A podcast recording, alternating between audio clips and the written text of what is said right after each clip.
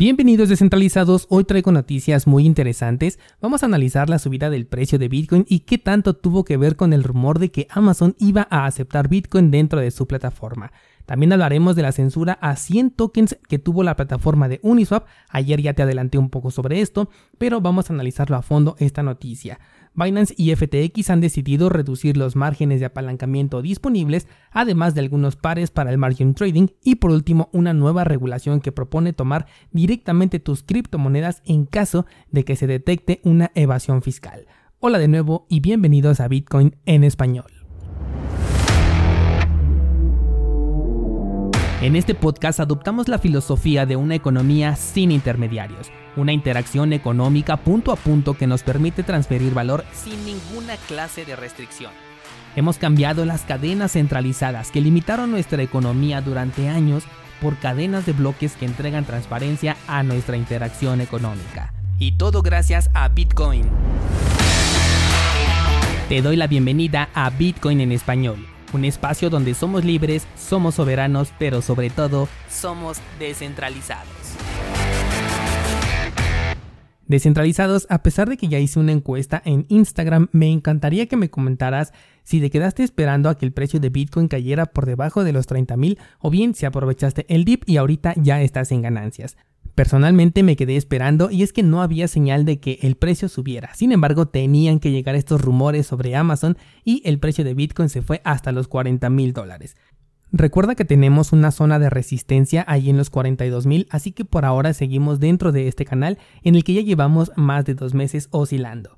Lo interesante aquí es que Amazon salió a desmentir esto de que iba a aceptar Bitcoin o alguna otra criptomoneda, y si bien es cierto que están trabajando en investigar sobre blockchain Bitcoin y la implementación que podría tener dentro de su plataforma de comercio electrónico, que de hecho es la más popular por ahora, no se tiene todavía nada decidido y su enfoque está en explorar cómo puede ser esta experiencia para los usuarios con la inclusión de una criptomoneda ya sea propia de Amazon o bien sea utilizando a Bitcoin. Entonces, una vez que Amazon desmiente estos rumores, el precio de Bitcoin se detiene y entonces regresamos al punto anterior, en donde ya no tenemos este incentivo para que el precio de Bitcoin siga subiendo. Esto me hace pensar que es posible volver a caer hasta el nivel del soporte y de nuevo entrar en esta encrucijada de si es que lo va a romper o no. La noticia de Amazon sin duda hubiese sido un detonante exponencial para el precio de Bitcoin y para todo el mercado cripto. Los 42.000 no hubiesen ofrecido ninguna clase de resistencia al precio si esta noticia hubiera sido cierta. Pero al haber terminado únicamente en un rumor, entonces el panorama vuelve a ser bajista. Me preguntaba la semana pasada un descentralizado que hasta cuándo podemos considerar que Bitcoin ya está en el cripto invierno. La verdad es que esto depende bastante de cada quien y también de qué marco temporal estés utilizando. Te invito a darle una revisada al gráfico en un marco temporal de un año o por lo menos en un marco de tres meses y verás que sí tuvimos correcciones pero nunca pasamos por un cripto invierno. Claro que si lo vemos en un marco temporal de un día la perspectiva cambia completamente. Pero al menos en lo que a mí respecta, te adelanté desde el mes de enero que si el precio bajaba de la media móvil de 20 periodos en un marco temporal de una semana, entonces entraríamos en una etapa bajista para el precio, lo cual se cumplió a la perfección. Este video lo puedes encontrar en YouTube por si quieres analizarlo, aunque obviamente ya te estoy hablando del pasado, o también en las ideas trading de cursosbitcoin.com. El punto es que desde mi análisis estamos en un periodo bajista de precio, por eso es que no me sorprendería ver a Bitcoin por lo menos en los 23 mil dólares todavía. Claro que una noticia como la que estábamos hablando hace un momento podría cambiarlo todo. Y cuando el precio nuevamente esté por encima de la media de 20, entonces comenzaré a pensar en un movimiento alcista y cambiaré mis operaciones hacia esta nueva tendencia. Te voy a dejar una imagen en Instagram de esto que te acabo de comentar para que lo puedas analizar visualmente. De hecho, lo voy a dejar en las historias destacadas para que lo tengas presente siempre y no importa cuándo escuches este episodio puedas ir a verlo. Vámonos ahora con la noticia de Uniswap. Ayer te estaba comentando que habían censurado ciertos tokens de su plataforma debido a la posibilidad de que puedan ser considerados como valores. Te estoy hablando de tokens anclados al valor del oro, tokens anclados al valor de ciertas divisas e incluso Synthetics, que es un mercado de tokenización de otros activos. Esto es muy interesante porque aquí podemos sacar varias conclusiones, como por ejemplo que todo token que tenga una paridad o representación de un activo como una divisa, una acción o un commodity puede verse en problemas con los reguladores. También que las plataformas que permiten la creación de estos tokens, como por ejemplo Synthetics, podrían estar bajo la mira. Y por último, que Uniswap tiene un cierto grado de centralización. Esto último, de hecho, es lo que más confusión y polémica está causando, ya que si bien la censura únicamente aplica para la plataforma de app.uniswap.org, seguirán estando disponibles a través del protocolo, el cual sigue siendo autónomo, inmutable y sin permiso según informa Uniswap. Es decir, que de donde se están retirando es de la página web, pero a nivel de protocolo, si algún otro servicio está conectado a Uniswap, entonces puede seguir operando con estos activos.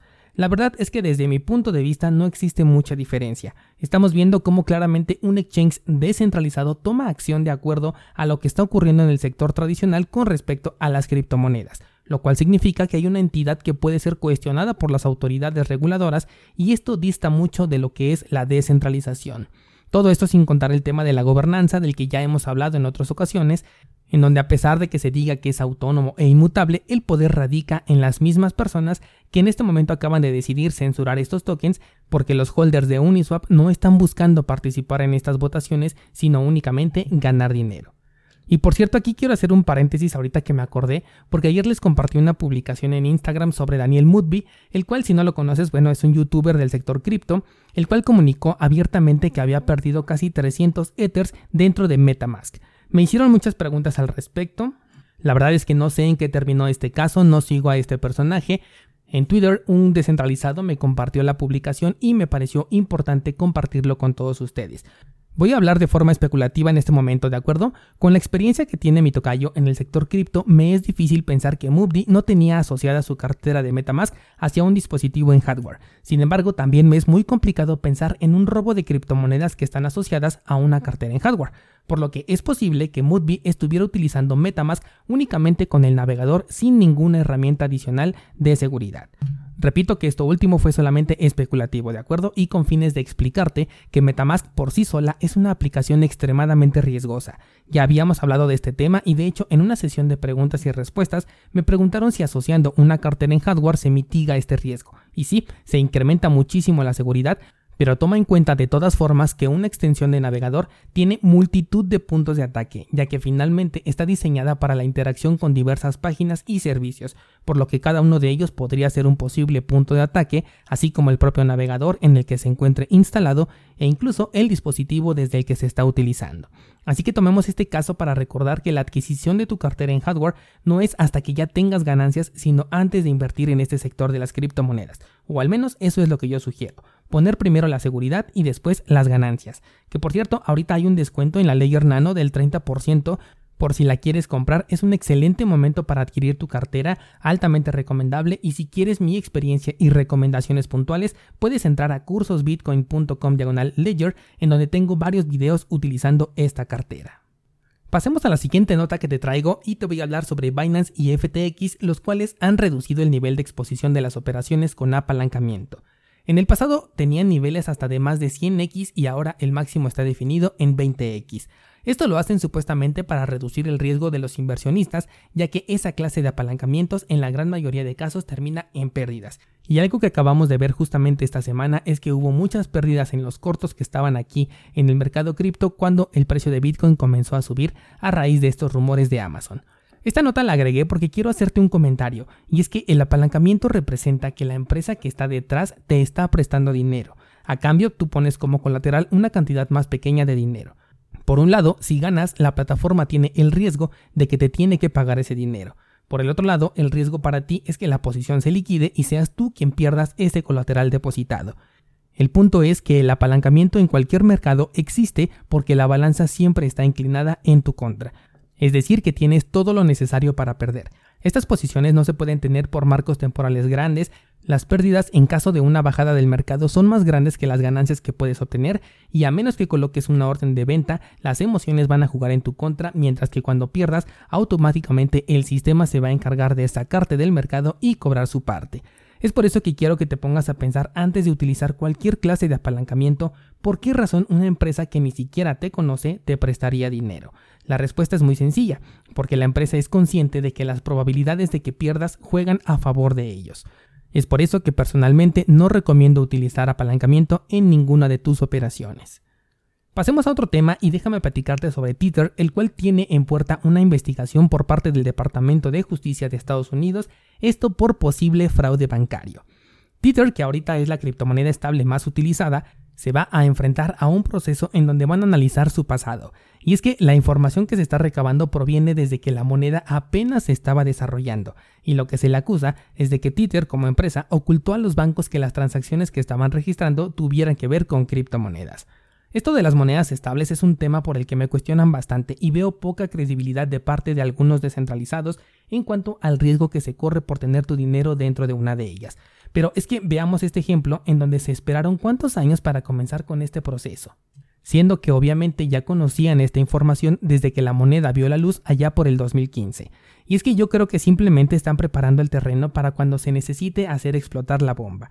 Lo que quiero decir es que una criptomoneda estable centralizada tiene la desventaja de que incluso los reguladores podrían mentir o dar falsas acusaciones simplemente para desestabilizar ya sea al sector cripto entero por especulación infundada de los inversionistas o bien para tomar el control de estos activos y lamentablemente son susceptibles por el hecho de ser centralizadas. Ayer cuando enumeraba los posibles riesgos justamente puse a las monedas estables como uno de ellos. Y bueno, un día después tenemos esta nota, así que tú decide el riesgo que quieres correr. Pero personalmente prefiero que mi moneda para el invierno cripto sea Bitcoin en lugar de una criptomoneda estable. Y de hecho cuando sea el momento voy a crear contenido al respecto para que puedas conocer cuál va a ser mi estrategia de mercado bajista cuando ahora sí estemos en un mercado completamente bajista y quizás te pueda ayudar para tomar una mejor decisión que disminuya el riesgo de tus inversiones. Por último, déjame contarte que en Corea del Sur se está planeando una regulación la cual permita confiscar las criptomonedas de aquellas personas que no han cumplido con su carga fiscal. Si de por sí Corea del Sur ya había aprobado un impuesto del 20% en las ganancias de capital con criptomonedas, el cual se aplazó para el año 2022, ahora pretende tomar el control de tu dinero por la fuerza si es que tienes algún retraso en tu pago de impuestos. Obviamente esto solamente aplicaría para aplicaciones descentralizadas en donde tú pierdes totalmente el control de las criptomonedas que posees, con lo cual reafirmamos otro de los puntos del episodio del día de ayer que es no dejar tus criptomonedas dentro de una casa de cambio.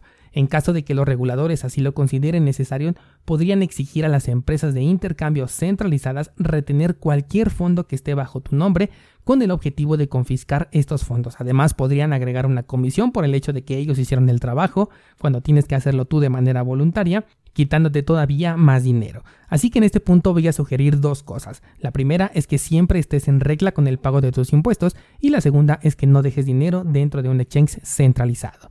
Y con esto damos por abierto el debate para el día de hoy descentralizados. Cuéntenme por favor qué piensan sobre la censura de activos dentro de Uniswap, consideran que no afecta a la descentralización de su protocolo o es una mancha difícil de ignorar en algo que se está vendiendo como descentralizado. Te dejo el enlace a mi Instagram en las notas de este programa para que me hagas llegar tu comentario y mañana seguimos platicando.